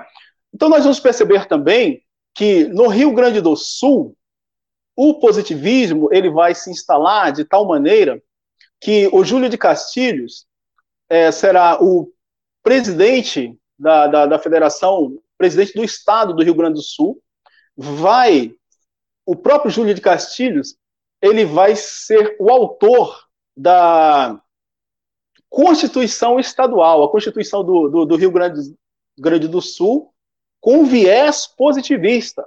Então, Júlio de Castilhos vai é, levar o seu governo do Rio Grande do Sul com viés positivista, vai morrer em 1903, vai deixar como herdeiro político o Borges de Medeiros. Então, nós vamos perceber aí o castilismo a partir do Júlio de Castilho. O Borges de Medeiros, de 1903, ele vai governar o Rio Grande do Sul até 1928. Olha o tempo que Borges de Medeiros vai permanecer no governo do estado do Rio Grande do Sul. Quem era o secretário de Borges de Medeiros? Getúlio Vargas. O Getúlio Vargas, ele vai suceder o Borges de Medeiros no Rio Grande do Sul em 1928. Mas logo em 1930, ele vai concorrer à, à presidência, vai perder, porém, ele vai ser também o artífice de um golpe em 1930. Com isso, o Getúlio Vargas assume o poder e, entre três fases diferentes, ele só vai sair em 1945. O que Getúlio Vargas, como positivista, vai fazer? tornar o governo positivista não mais no âmbito estadual, como o Rio Grande do Sul, e sim no âmbito federal. Então, como positivista, o Getúlio Vargas, ele se achava o mais capaz. Então, todo governante positivista, ele se acha o mais capaz, ele acha que possui uma missão. Por estar no estado positivo em que outros governantes não estão. Muitos, na cabeça de um positivista, ainda estão no estado metafísico ou teológico, mas o Getúlio Vargas, como um positivista, ele se achará no estado positivo, se achará mais capaz do que os outros e vai buscar de tudo para se manter no poder. Então, Getúlio Vargas ele vai ser é, responsável pela reforma administrativa no Brasil, criando o Ministério da Educação, o Ministério da Saúde, o Ministério do Trabalho. Claro que depois ele vai ter inspiração fascista de Mussolini para consolidar é, muitas das suas políticas, mas eu quero dizer o seguinte, que o Getúlio Vargas ele vai fazer com que o castilhismo, ou seja, um positivismo à brasileira, então você colocou aí a, a bandeira é, do Rio Grande do Sul, onde o lema dessa bandeira é justamente isso, né? É liberdade, igualdade e humanidade. Então, a liberdade, igualdade e fraternidade como lema da Revolução Francesa, o Júlio de Castilhos vai substituir a fraternidade por humanidade. Então você vai perceber que a bandeira do Rio Grande do Sul é de inspiração positivista também. E quando você volta, volta um pouco, Antônio, só para mostrar como a bandeira brasileira ela também é de inspiração é, positivista, em que a bandeira do império ela vai dar lugar à bandeira republicana. Nós vamos perceber que o, o formato é o mesmo, só que o que vai alterar é que a ordem e o progresso vão entrar como o lema da República. Aí alguém pode dizer assim, puxa, mas o lema de Conte, o lema positivista, não era amor, ordem e progresso? Só que não coube ali. E o mais interessante é que até hoje há quem defenda essa alteração da bandeira para que caiba mais essa palavrinha ali, amor, ordem e progresso. Como não coube, ficou apenas ordem e progresso. Então você percebe essa inspiração positivista. Então o que, que eu posso dizer? Que a República, na verdade, foi uma tentativa, desde o início, de ser uma sociocracia, Antônio Carlos. Então, essa república, que desde o início foi uma tentativa de ser uma sociocracia no Brasil, com o passar do tempo, então aí a gente chega a Vargas, o que, que nós vamos perceber também? Que o estabelecimento dessa reforma administrativa tornando o Estado brasileiro um Estado mais burocrático, reforçando o estamento burocrático, então vai criar também uma casta de burocratas que vão é, gerir o Estado brasileiro. Porém, esses burocratas, eles não serão especialistas, não serão técnicos, mas serão pessoas que buscarão privilégios, pessoas que buscarão é, simplesmente o próprio benefício. Então, nós temos essa deformação no Brasil, onde a burocracia é exercida por aqueles que visam o seu próprio interesse. Mas a burocracia, pensada por Max Weber, era uma organização que melhor pudesse ordenar o Estado. Agora, o que, nós temos no Brasil? Uma burocracia em que qualquer tentativa de mudar, de mexer com essa burocracia, cria é, a resistência do estamento burocrático. Nós temos o exemplo do ministro Weintrauber, que quis criar uma carteira estudantil digital. Essa ação do ex-ministro mexeu com o estamento burocrático, que lucra com uma carteira de papel e que cobra para é, viabilizar. Isso é só um exemplo de como um simples estudante no Brasil é vítima do estamento burocrático.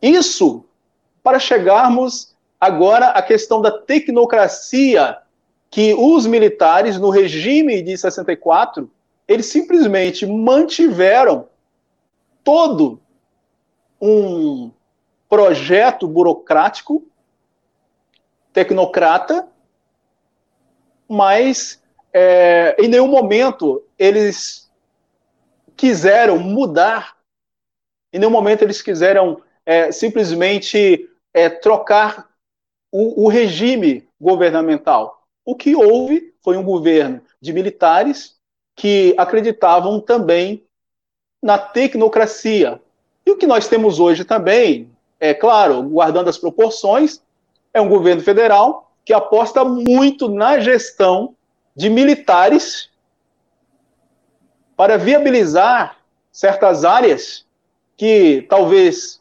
colocadas nas mãos de civis indisciplinados não avançariam, como a infraestrutura e outras áreas do, do, do Estado. Sim o, o, o, governo claramente ele tem um viés positivista, óbvio, né? Pela própria origem do nosso presidente, pela presença dos militares no governo. E eu nem quero entrar aqui no mérito disso se é bom ou ruim, mas o viés positivista está aí. A questão dos quadros, sempre quadros técnicos, né? E a maioria deles eu acho, inclusive, bons quadros. Mas eu queria partir exatamente agora, devido a, a ao nosso tempo também, para a questão atual. O mundo, pulando, saindo um pouco da esfera do Brasil, a pergunta que eu fiz anteriormente, essa, esse totalitarismo da, da positivista que a gente está vivendo, a pandemia, ela, de certa forma, ela serviu um pouco para isso, né? Não é só o Brasil, todos os países gritando aí ciência, ciência, ciência, né? A gente tem a gente tem aí uma, uma tecnocracia ligada ao MS claramente positivista, né? positivista, perdão, e a ciência que volta a ser aclamada como o, o princípio ordenador, né? Aí eu queria que a gente partisse para o nosso encerramento com você meio que sintetizando um pouco esse quadro e atual, por favor. Então, Antônio, a gente vai aproveitar também e já concluir, né? Porque nós estamos já há quase duas horas aqui falando a respeito desse tema, e olha que é um tema muito rico, teríamos muito mais para falar, mas eu quero só contextualizar e dizer o seguinte, que vivemos, vivemos realmente, é, é, na prática, um estado positivo, idealizado por Augusto Conte, mas eu não posso dizer que esse estado positivo, entre aspas, seja de viés positivista kantiano mas, ao mesmo tempo, ele é tecnocrata na sua essência. Porque hoje, é, o mundo ele caminha é, para um regime governamental em que as é, diretrizes são sempre de organismos internacionais. Não somente o Brasil, mas as outras nações também. Então, a tendência é que daqui para frente nós é, cada vez mais possamos nos deparar com ordens absurdas, com leis absurdas, pensadas por homens e mulheres que estão em Genebra ou em outras partes do mundo, a fim de fazer com que o mundo ele siga apenas numa direção e que essa direção seja uma submissão às ordens governamentais globalistas. Então aí a gente tem que trazer a questão do globalismo para é, a conversa, porque nós estamos falando agora é, de uma nova ordem social, só que essa nova ordem social tem um caráter global, e uma nova ordem social de caráter global, ela também é desenhada para ser uma nova ordem em que as nações percam suas autonomias, suas soberanias e sigam diretrizes dos órgãos internacionais. Então, nós estamos vivenciando um período é, em que a pandemia acelerou esse processo. Então, nós vivemos hoje justamente é, debaixo de um regime tecnocrata. Por mais que o governo brasileiro ou outro governo é, possa resistir a isso, eu acredito que será sempre uma luta árdua, porque os tecnocratas farão de tudo, eles colocarão cada vez mais uma pressão para que todas as nações elas estejam é, ordenadas em conformidade com essa tecnocracia global. Sim. É, é porque não tem como, assim, para encerrar mesmo. Você falou Sim. aí que é, é, ciência, ciência, mas são, são várias ciências, né? Sim. Qual que, é a ciência, qual que é a ciência desses tecnocratas? Porque a gente está vendo que nem toda ciência é válida. Né? É, só, só, só parece que só uma certa, uma certa ciência que é escutada. É, qual que é a ciência para a qual esses tecnocratas estão querendo levar o mundo? É, você, a sua pergunta ela, ela é muito importante, por quê? Nós chegamos aqui a falar a respeito da desconstrução. A desconstrução da linguagem, a desconstrução é, da política, falamos até da, da, questão da democracia. A democracia ela foi desconstruída, o seu conceito foi desconstruído. A linguagem vem sendo desconstruída. Mas acontece que o que nós podemos perceber também é que a ciência, desde os anos 60, vem sendo desconstruída, a fim de que essa ciência seja uma ciência relativista. Então, são ciências, não é uma ciência, mas é vendido como uma ciência apenas, mas são ciências.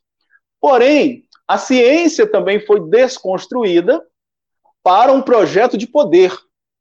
Então, quando nós falamos em projeto de poder, nós estamos falando de política porém uma política também deturpada. Uma vez que a ciência hoje ela está a serviço de um projeto de poder, ninguém tem dúvida, ninguém tem a dúvida, melhor dizendo, de que a OMS ela não está a serviço do bem comum. A OMS não está pensando no, no africano, no venezuelano, no brasileiro. Não, não. A OMS ela tem um projeto de poder. E quem está por trás desse projeto de poder? A China. A China. Então, há um projeto de poder e nesse contexto a ciência ela é relativizada, colocada a serviço desse projeto de poder. Você pode perceber que a OMS ela já disse, desdisse muitas vezes a respeito do mesmo tema. Então, assim, se a OMS achar que é interessante dizer que o lockdown é útil, ela vai dizer, mas ela vai usar os especialistas, ela vai usar os cientistas, mas acontece que são sempre cientistas com viés progressista sempre cientista com viés de esquerda. A OMS nunca vai consultar um cientista conservador. A OMS nunca vai, cons vai consultar um cientista de direita. É sempre um cientista de esquerda, sempre um cientista progressista. Então, o que nós percebemos aí é que essa tecnocracia, hoje em nível global, essa tecnocracia, ela está a serviço é, de um projeto de poder mas este poder nós não, não podemos ter dúvida de que é um poder totalitário. Então, é, esta ciência, na verdade, ela está a serviço de um totalitarismo que está se desenhando. Então, a nossa luta é uma luta é, é, inglória, uma luta difícil, porque é uma luta que daqui para frente ela vai ser cada vez mais é, difícil de ser lutada. É né? uma redundância que eu estou usando agora só para fechar esse, esse assunto. Perfeito. É, eu vou passar. A Simone quer fazer uma, uma pergunta, Simone? Fica à vontade. É, é só para é, uma, uma coisa aqui que me veio. Na verdade, eles não buscam mais a verdade, né? Busca é, somente algo que se encaixe no que eles querem é, por finalidade. Então, primeiro procuram o que quer para depois justificar. E aí você isso já não é mais ciência, né? É, a gente vê aí não, não. só a OMS, mas ao longo de anos é, a, gente, a, gente, tem assim diversos exemplos. É, ora fala assim, ah, coisas que parecem banais, mas assim, ah, o ovo faz mal, depois o ovo faz bem, o ovo faz mal, o ovo faz bem. Mas isso aí, que ciência que é essa? É, é a ciência, a, a, Juliana colocou aqui, é da conveniência. É, eu acho que quando se busca sempre um, um primeiro, primeiro você vê o que você quer e depois você vai lá e, e, e preenche a tua, a tua fundamentação, né? Então, uh, isso está bem complicado. Outra coisa que eu vejo quando você coloca aí o fato da, da, da própria União Europeia é, é que tudo, tudo, eles buscam uma padronização, como se tudo, é, como se o mundo, isso aí do, do positivismo e tudo mais, acho que essa é a, a, o link, né? Eles acham que o, o ser humano todo pode ser padronizado e toda a vida humana pode ser padronizada de todos os jeitos. Então, acham que vão encontrar uma formulinha e colocar ali e pronto, vai rodar. E são essas mesmas pessoas que falam que, ai, viva a diferença. Como viva a diferença se vocês não suportam a diferença, se vocês só querem destruir? Então, assim, ai, ninguém solta a mão de ninguém. Ah, mas se você falar algo que não, não tá ali é, no, no, é, no conceito deles e socialmente aceito para eles, você já vai ser expurgado. Então, é, Sim. essa coesão é, é, totalmente forçada e totalmente é, é, de adesão obrigatória é muito complicado, né? Porque quem está no, quem tá no topo é, define o que é verdade, define o que é ciência.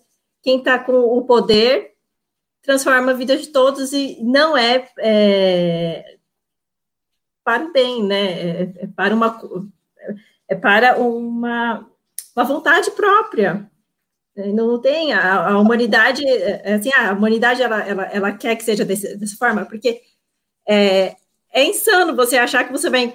Por isso que é uma ideologia, né? Como é que você vai achar que você Sim. pode colocar um padrão, você vai padronizar tudo, como se as pessoas fossem iguais, como se as culturas fossem iguais, não, não colocam várias, várias, assim, não colocam várias coisas, é, não, não, não levam em consideração é, as variáveis e querem impor um padrão.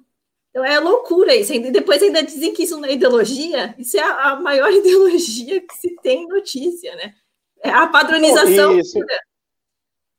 Não, e Simone, você me fez lembrar é, o que o, o, Antônio também citou anteriormente, né?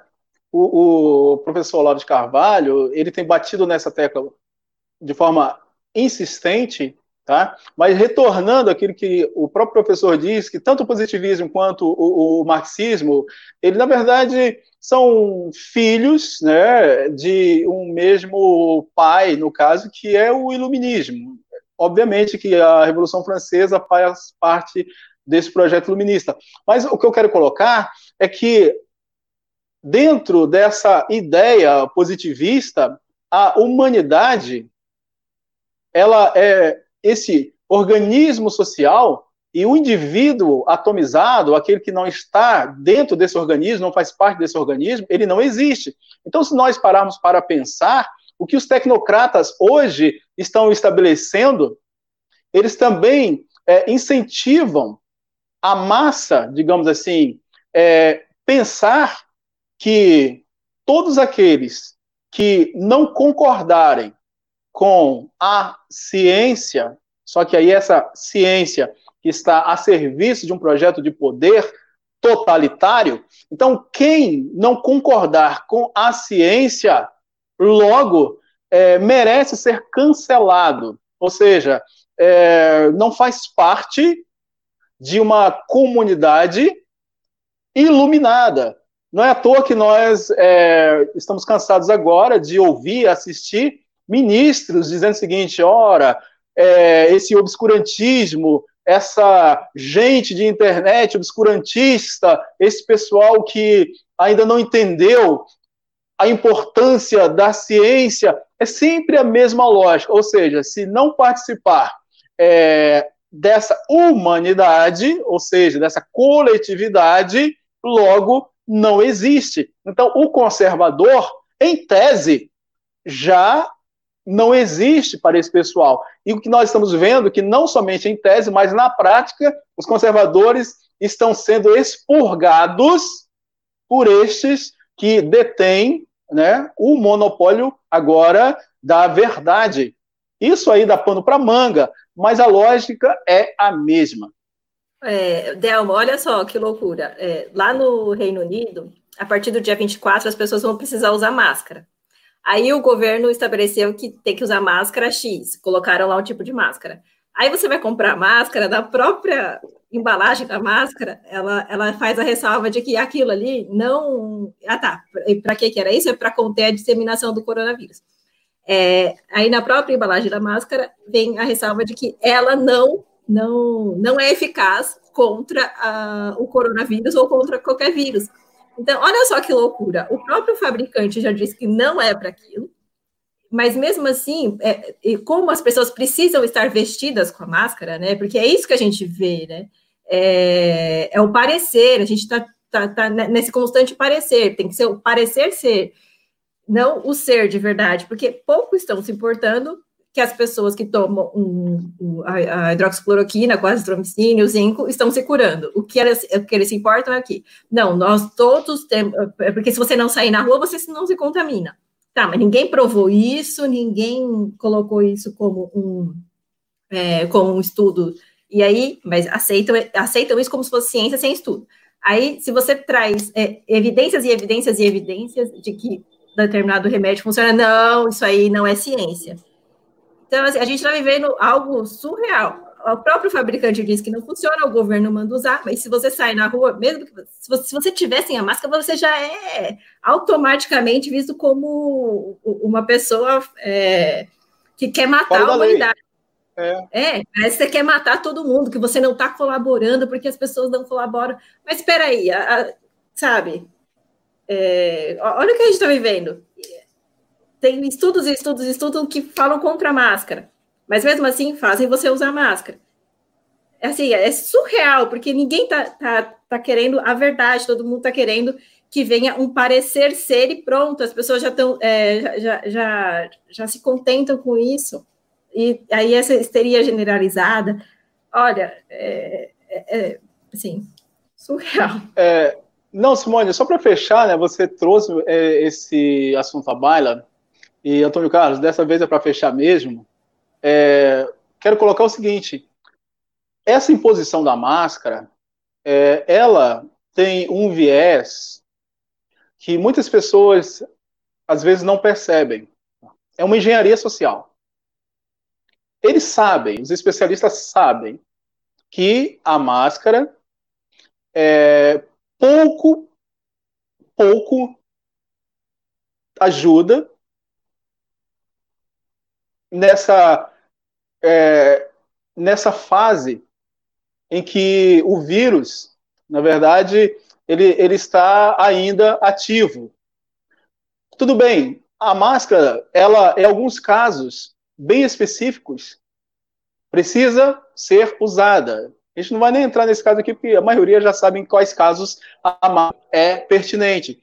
Mas eu quero só chamar a atenção para um fato de que essa nova ordem social, coisa que o próprio Conte propôs em sua época, o Marx propôs em sua época, o John Stuart Mill propôs em sua época, ou seja, todos aqueles pensadores que propuseram resposta para as demandas da sua época, os tecnocratas de hoje estão buscando, né, é, de certa forma, reordenar a sociedade, mas isso é chamado de uma engenharia. Por isso que eles são tecnocratas, porque eles estão fazendo uma engenharia social. E dentro dessa engenharia social, não cabe a cultura, porque quando nós falamos em cultura, nós falamos de especificidades dos povos. Cada povo tem a sua cultura. Cada povo é, vive a sua cultura. Então, quando padroniza a, a, a máscara, uma das coisas que a engenharia, a engenharia social está implementando é a morte da beleza. É a morte da beleza. Mais uma vez eu volto a dizer isso. Qual mulher se sente bem tendo que é, pensar na sua própria beleza e ao mesmo tempo saber que é, os seus adereços, a sua maquiagem tem que combinar com a máscara? Então, isso é só um aspecto. Então, dessa maneira, a beleza é jogada para escanteio. Desta maneira, as pessoas acabam se acostumando a ordens absurdas. E, conforme nós até falamos numa outra oportunidade, é também uma janela de Overton, onde, a partir da máscara, outras coisas são sugeridas a princípio e depois da sugestão elas se tornam obrigação. A máscara começou assim, depois se torna uma obrigação.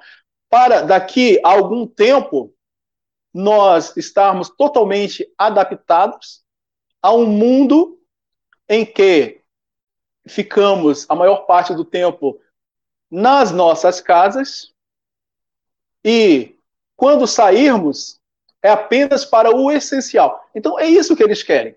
Porque daqui a pouco eles vão dizer o seguinte: ora, ora, existe uma nova onda.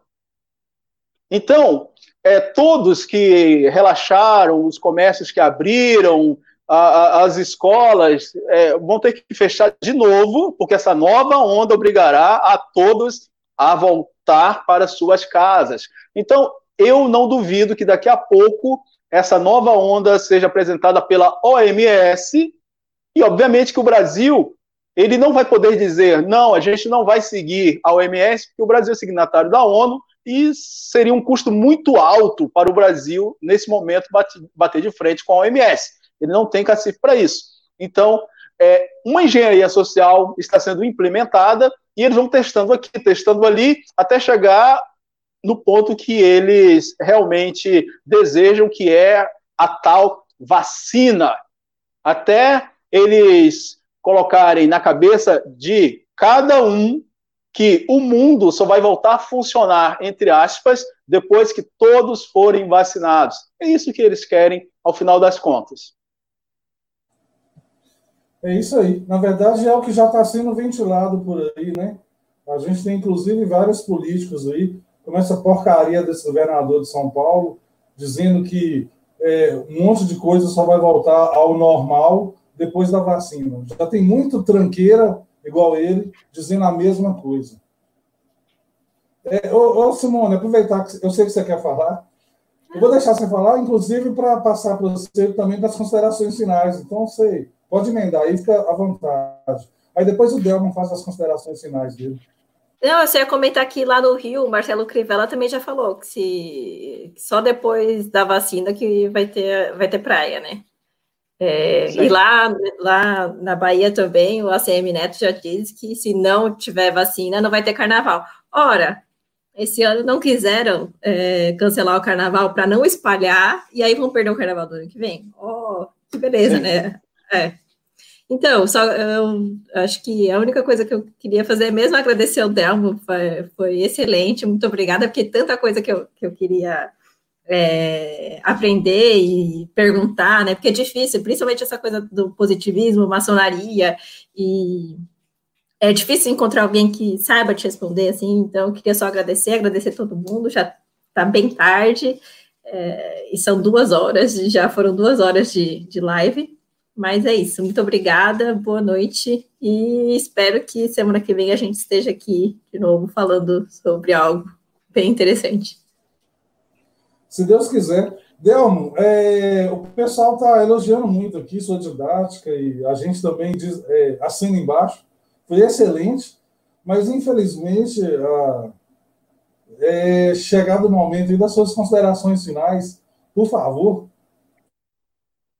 É, Antônio, Simone, eu agradeço por este momento. Mais uma vez eu digo, olha, me sinto honrado de fazer parte da articulação, de, tá, de estar com vocês, né? E mais uma vez, eu, eu, posso dizer o seguinte, que o positivismo, é, da forma como foi pensado por Conte, não vingou. Na Europa, não vingou principalmente na França. Ele vingou, de certa forma, no Brasil, tá? E, digamos assim, de uma forma mais amena no México, e, mas o Brasil é que procurou encampar essa ideia positivista ok, eu não posso dizer que essa ideia ela seguiu até os dias de hoje. Não. Mas o que nós temos é o espírito positivista. Então, o espírito positivista é o espírito científico. Então, esse espírito científico é o espírito do nosso tempo. É esse espírito científico que as organizações internacionais é, buscam fazer com que as nações estejam debaixo dele. Então, o espírito do nosso tempo hoje é esse espírito científico, mas não o espírito científico no sentido de buscar o bem comum, porque se fosse esse o espírito, não haveria tanta discussão a respeito da cloroquina, tanta discussão a respeito da máscara, porque se fosse esse o espírito bem comum, é, os cientistas é, sérios, os cientistas que realmente estão preocupados com as pessoas, eles venceriam a guerra, venceriam uma batalha. E o que nós estamos vendo é que os tais especialistas, independentemente de nós é, acharmos que eles estão certos ou errados, porque nós não temos condição ainda de julgá-los é, cientificamente, mas outros especialistas têm. Então, o que nós percebemos é que, ao final, são estes cientistas que estão a serviço é, dos organismos internacionais, que, por sua vez, buscam um projeto de poder totalitário, são esses cientistas que estão é, imprimindo esse espírito que, na verdade, é um anti-espírito científico. Então, eu termino agradecendo a vocês agradecendo a cada um que nos acompanhou até agora. Realmente, falar desse tema é instigante, mas nós é, teremos outras oportunidades para voltarmos a esse ou a outros temas. Eu agradeço mais uma vez e é, é o que eu tenho a dizer. Tá? Muito obrigado mesmo. Ô, Del, muito obrigado. Simone, muito obrigado aí. Teve um probleminha aí com o áudio, né? Mas graças a Deus a gente pôde te ouvir normalmente. Obrigado mais uma vez junto com a gente aí. A, a, a Simone sempre, sempre presente, sempre ajudando a gente a organizar as pautas, sempre pensando num assunto bacana para trazer aqui para vocês. A ideia do, do, desse hangout de positivismo, a Simone já tinha dado a ideia e, curiosamente, depois o Delmo chegou também e falou, olha, vamos falar sobre positivismo. Então, Simone, muito obrigado. Delmo, valeu demais. Pessoal aqui elogiando bastante. É, algumas pessoas perguntando, o Delmer, ele está com a gente aqui é, nos Hangouts, né? Segunda-feira ele está participando também no nosso papo segunda-feira, mas ele também tem os artigos em nosso site e as mídias pessoais dele, o Facebook, ele tem um site também, o site próprio dele, estão na descrição aí do vídeo, então é só vocês darem, darem uma olhada aí, acompanhar ele também lá no Facebook, acompanhar os artigos no site dele também. Está tudo aí na descrição do vídeo. Muito obrigado, Delmo. O pessoal elogiou bastante aqui a, a, a sua didática. é, é, bacana quando, quando a gente tem esse retorno e a, a gente tem a sensação de dever cumprido também, né? Muito obrigado mesmo. Você está com a gente aí, espero que continue aí por, por bastante tempo. O pessoal estava acompanhando a gente, muito obrigado, todo mundo. Dessa vez não vou falar nome de ninguém, né, para não ser injusto, mas todos que estavam comentando, qualquer pergunta que a gente não pôde responder, se quiser deixar nos comentários aí, a gente tenta é, responder depois, repassa para o Delmo, alguma coisa assim. Muito obrigado quem estava acompanhando a gente até agora. Grande abraço para todo mundo e aquele pedido de sempre, continue nos acompanhando. Boa noite para todo mundo.